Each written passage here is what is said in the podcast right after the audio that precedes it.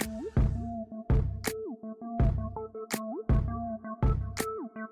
来到房仲小五的频道，大家好，我是小曼。大家好，我是小智。小智，你知道吗？我们公司啊，不是有泡泡吗？其实啊，毛小孩现在让人家觉得啊，有那种疗愈的感觉。像是呢，最近我是遇到很多客户朋友啊，开始就是哎养那个毛小孩，觉得说回到家有那个毛小孩陪伴，哎，好像一身的疲惫都消失了的感觉。像我小时候，我也是一直很渴望养宠物，但是呢，自从我发现呢，我养鱼鱼死有没有？先好好的研究，就想什么时候喂就什么时候喂，养什么都养不活。之后呢，我发现这样子不行，所以呢，我后来就决定，嗯，我可能不适合养宠物，我可能只能摸别人的宠物而已。因为我们家就只有我一个小孩嘛，所以就觉得有一个宠物在家里面，好像就会觉得说，哎、欸，好像比较不会那么孤单，就是可以作伴，又可以来陪你玩了。其实现在很多那种年轻的夫妻也是这种心态，你知道吗？就是呢，觉得养宠物呢可以疗愈身心，但是呢，养小孩呢太劳心劳累了，因为我觉得养毛小孩跟养小孩那个差异性是有的啊。像我自己是觉得说，小孩就是要想很多，比如说哈，他有时候就是会问你一些问题，或者是他可能平常就调皮捣蛋，你就是得要去操欢这种东西，你知道吗？就是要教育啊。对啊，然后狗狗啊、猫咪啊，只要把它训练好，它自己去上厕所就没什么太大问题。但是如果小孩之间越长越大，会有一定的自主能力，你会比较轻轻松一点，但是有可能到后半段的时候，你又会有其他不一样的事情发生了。要看父母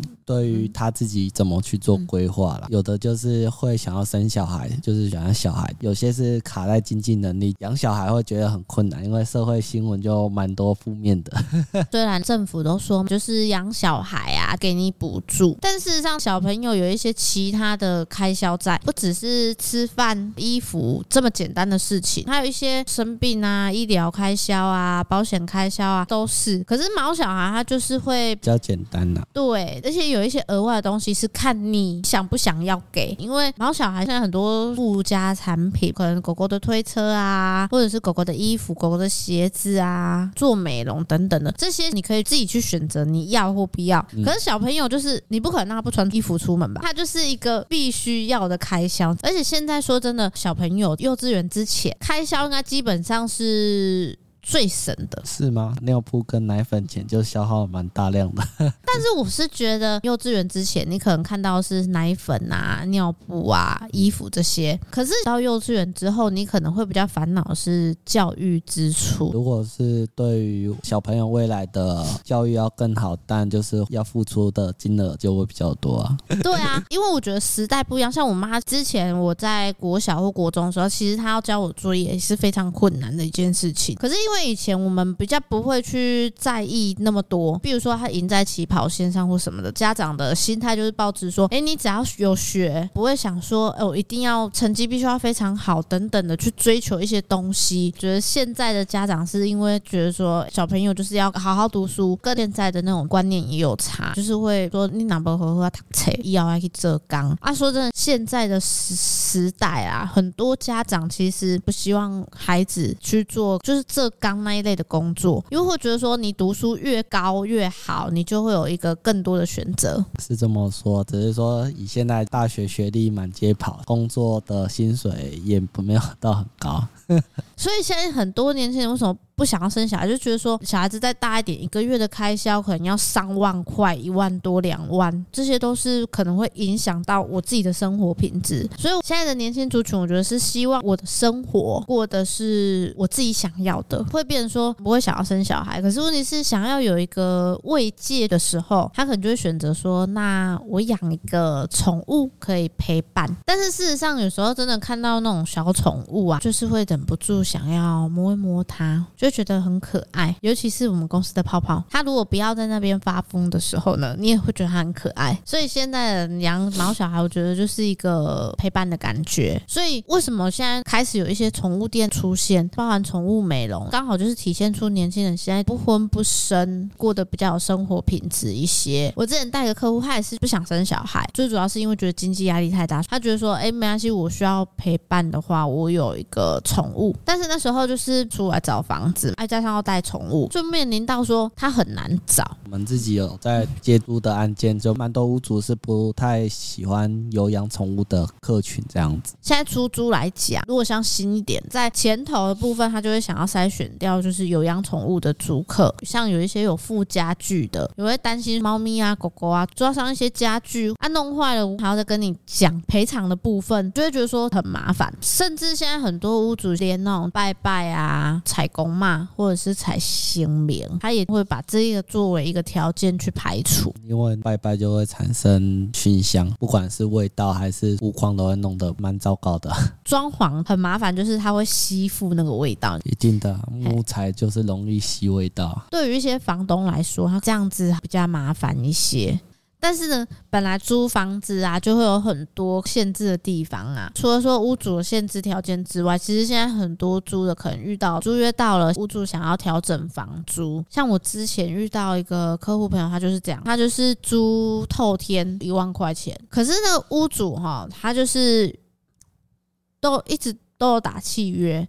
然后后来就是呢，这个屋主他走了，换他的小孩子继承。他小孩子就觉得说：“哎，我靠，会行情啊，不是安内啊，今嘛套天用做万挂两万啊，啊，我搁给你收这几万，所以就是讲哦，后个月开始咱就照行情来行，啊，一个月要起六千。一般人一听到这种事情，下意识就会说：哈，安内我喜欢要走啊。对于家庭不是很富裕的，听到这样的金额，真的没办法接受。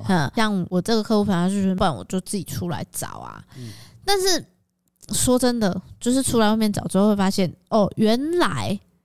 现在已经都是租金，已经是不是像以往那样子了？租房子就是这样子，身不由己啊。如果你遇到这个情形，你要买硬着头皮，就是还是还是得租呢？因为你不租，你要去哪里找？就是你没地方可以住，你知道吗？就是金钱做主啊。你会觉得说租屋好像比较自由，比较轻松，我不用背这些房贷。但是其实很多，比如说像小家庭，或者是说像你有养宠物的，可能会背这些租屋的。条件限制，甚至是说房东后续有任何的租金价位上面要调整，你可能是没有办法去行扣的。那我可能就要想，我有没有办法拥有一个自己的房子？像前阵子看到一个影片，他就讲他北漂之后那个租屋的一些新的感想，不单单只是说租金贵这件事情，他是说在租屋的过程之中，他遇到一些房东，比如说退租之后一些屋况上面去克扣那个钱啊，或者是呢刚开始不懂合约没看清楚，或者是说。当初有没有再额外增加一些条约、租约啊？有些人他可能会觉得说，好像很简单。付钱就有地方住的概念呢，就会觉得说好像去书局买个字似的，哦，签一签，那这样就没事啊。但是事实上，承租之前其实很多事情都是要谈清楚的，包含说像我们公司之前有承租一些套房，都会有那个独立电表嘛，这些其实都要写清楚，因为通常一度电它也不会去照台电的度数收啦，这些都要先写好。独立电表是可以，水费是真的是没办法独立的。我们有接过楼上跟楼下是分开的，楼下就是租。租给店面，楼上啊，就是会租给一般的小家庭啊，或是分成套房或者雅房出租。那在水费上是不太一样。有些租客啊，就会想说，我明明啊就是租套房的，为什么要跟店面的水费要一起分担？这个真的是蛮常见的。像前阵子一间那个分租的套房，大家就会有讲好，我的水费就是算人头，一个人可能一百啊、两百这样子。所以你看租啊，很多啊要注意的。事项包含退租之后恢复原状的定义，所以呢，为什么租屋有些人会说，哎，你在进去之前你要先拍照？退租啊，恢复原状这件事情本来就是会有一些争议点，你知道吗？尤其是你如果今天没有拍照留作记录，或者你在租之前你没有先讲好一个共识，怎么样算是恢复原状？可能到你要退租的时候，你可能会觉得说我做到你的要求，但是问题是呢，屋主呢觉得没有，他要扣你的押金，就会变成说好像刻意去克扣了你一些费用起来。对啊，之前啊就有客户朋友啊，他的女儿在退租的时候，屋主跟他收全屋粉刷的费用。那事实上，在租房子啊，多少啊，我们手啊都会摸到墙壁，但屋主就是要跟他收那个费用。原因是说，他的房子啊，在给他住进去之前就没有这样的情形，那他现在有这样情形，就是需要收取他的费用。但这个部分是没有写在合约里面，所以我的客户朋友就觉得收这个费用是非常莫名其妙的。一般可能就是口头说啊，你要恢复原状，保持干净，还给我啦。对，所以有些人会觉得说，那粉刷应该就是没有必要含在里面。啊所以租约这个东西，就是尽量能够写清楚、写明白是最好的。比如说，可能先讲好说，哎，我在承租你之前，我可能这个房子我就已经全屋粉刷过了，整个都打扫干净了。如果你今天退租的话，你可能也是要比照这样子的模式，因为大家可能会觉得说，签租约这个东西就是很轻松、很简单的事情啊。但是我们不要嫌麻烦，把它写清楚，这样子其实我觉得可以少掉一部分的争议，因为我觉得大部分双方面的认知不太一样，所以你说租房子，其实你会觉得说很麻烦呐，因为毕竟不是自己的房子，你有很多事情你必须要去注意，可能充满了很多不确定性。这个房子我有办法租十几二十年嘛？我不晓得。假设这个房子到时候没办法租了，或者是说呢，屋主要收回去了，不租了，可能还要再找下一个地方。嗯，对于生活状态可能没办法那么安稳，所以很多人最终的目标就是有一个自己安稳的家。所以为什么我们说，你如果正在租屋，也是买房的需求之一，就是这样子。你可能觉得现在租很便宜，但是事实上随着时代在变迁，或者是在通膨，租金呢没有办法像以前一样。像我妈那时候啊，在工作，基本工资大概是一万八左右。然后你看过了二十年之后，我们现在的薪水才多了三分之一吧？现在是三万出而已啊。可能就是大概多一万块左右，但是问题是那时候我妈住一个套房五千块，你现在套房租大概多少？九千的啊。租金你看从五千到九千，快一倍呢。但是你的薪水才多了三分之一，所以你会觉得说你永远追不上那个租金的涨幅，或者是房价的起伏。可是如果当初你可能选择多多少少存一些钱的时候，你可能一个月好存个五千块好了，你一年可以存六万块。可能存到十年了，六十万。反正我现在租套房，那我就贷款买套房。虽然说你有一个自己的房子，我缴我自己的房贷，甚至说如果我在这十年之间呢，我又存到一笔钱，我可能会把这个套房卖掉，改成买公寓或者买新一点的大楼。所以我们才会说，为什么有需求就得要买房？你没有买房的情况之下，你一样得付租金。对。但是呢，如果你买了房子，你就可以付你自己的。所以为什么会说啊，真的有自己的房子很重要，就是这样。这样子，因为你看哦，我们呢房租涨的幅度是这样子，但是呢我们的利率呢没有像房租的幅度那么大，所以其实呢很多人会觉得说，哎，升息好像会影响到房市啊什么的，我觉得不会影响到很大，毕竟你今天在买房子之前，其实你就会先确认好你自己的预算还有能力到哪里，甚至是呢你可以选择预留一些可能未来会升息的幅度，比如说利率如果真的调升两码三码的时候，我。有办法应变这个突发状况，所以我们之前才会一直在说，你有需求你就得买房子。那如果你要买房子，你就是不能够 all in，预留一些空间起来，让自己有承担风险的能力啊。其实啊，租房子啊，要租一辈子啊，是真的不切实际。因为啊，很多屋主啊都不太愿意租给老一辈的，就是会担心一些麻烦。这个麻烦，第一个可能是怕年纪大的长辈，他会有什么突发的意外。再来就是。会担心年纪大的人手头上的资金够不够啊？有没有工作啊？付不付得起？嗯，我觉得这个都是很现实面的事情。对啊，现在很多人啊都想说，我不结婚啊，不生小孩子啊，继续租房子就可以了。但现实面来说，等我们年纪大了啊，还会有人愿意租房子给我们吗？有时候我也是在想啊，到了六十岁，如果没有买房子啊，我就已经没办法工作，每个月啊还要缴一两万块的租金。这样子我缴得了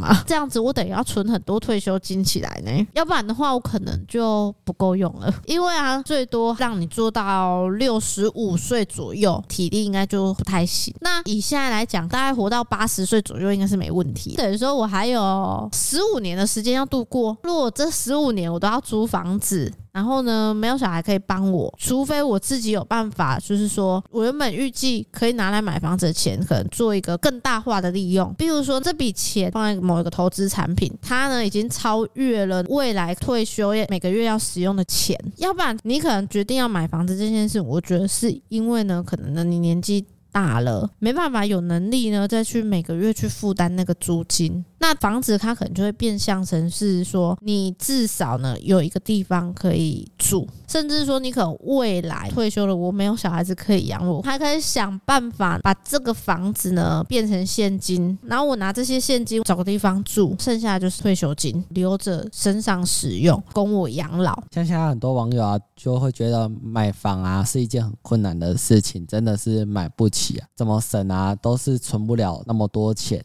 所以啊，就决定还是不要买房好了。所以住家里啊，也是另外一种方式。你可以逼你自己啊，存钱，不用把你赚来的钱啊，都拿去缴在租金上面。虽然在外面租房子啊是比较自由，但如果啊你帮自己存一笔钱啊，可以另外规划你的未来。当然你不可以说今天住家里省了租金，然后就把那些钱拿去吃喝玩乐，可以把它存下来，比如定存，因为它可能就是利息很低。你也可以去买股票啊，很多人都在买 ETF 嘛，就放在那里，然后让它就是不断的在那边股。如果呢回馈一些鼓励给我们，好再拿去买。等到过一段时间之后，你可能会发现好像真的有存到一笔钱了。但是呢，你目标一开始你也没办法放得太大，一瞬间呢，我可能就可以买一栋透天了，没办法。比如说，我现在存了一百万左右，可能可以买套房物件。像我们拿，前阵子刚好有成交那个套房物件，它成交是两百六嘛。如果我们今天存了可能一百万的头期款，拿去买这个两百六套房来说好了，就是贷款可能就一百六十万，就是六千多不到七千的房贷。如果我今天想说，只是希望有一个人帮我缴房贷。好，那我可能就租人家七千块。我又住家里，我也没有其他房租啊，变成有一个额外的一个收入啦。等到呢，你之后想要出来成家立业，把它卖掉，换成我要买房子的头期款，这也是一个模式啊。当然不是每个人呢，家里里面呢都有长辈，哎，有一个房子可以让你多边钱。对啊，租房子啊，真的是身不由己呢。